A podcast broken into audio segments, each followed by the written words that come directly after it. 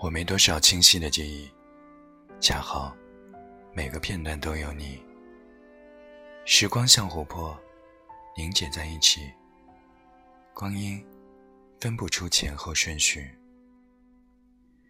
人生很无奈，它没有正确答案。人生又很幸运，你可以把任何选择都变成正确的答案。或许。当时的我还不懂选择有多么重要，但它教会了我怎么去面对自己的选择。对于那时候的我们，可能坚持比什么都重要吧。而那些滔滔流逝的旧时光，也在反复冲刷着我们每一个人。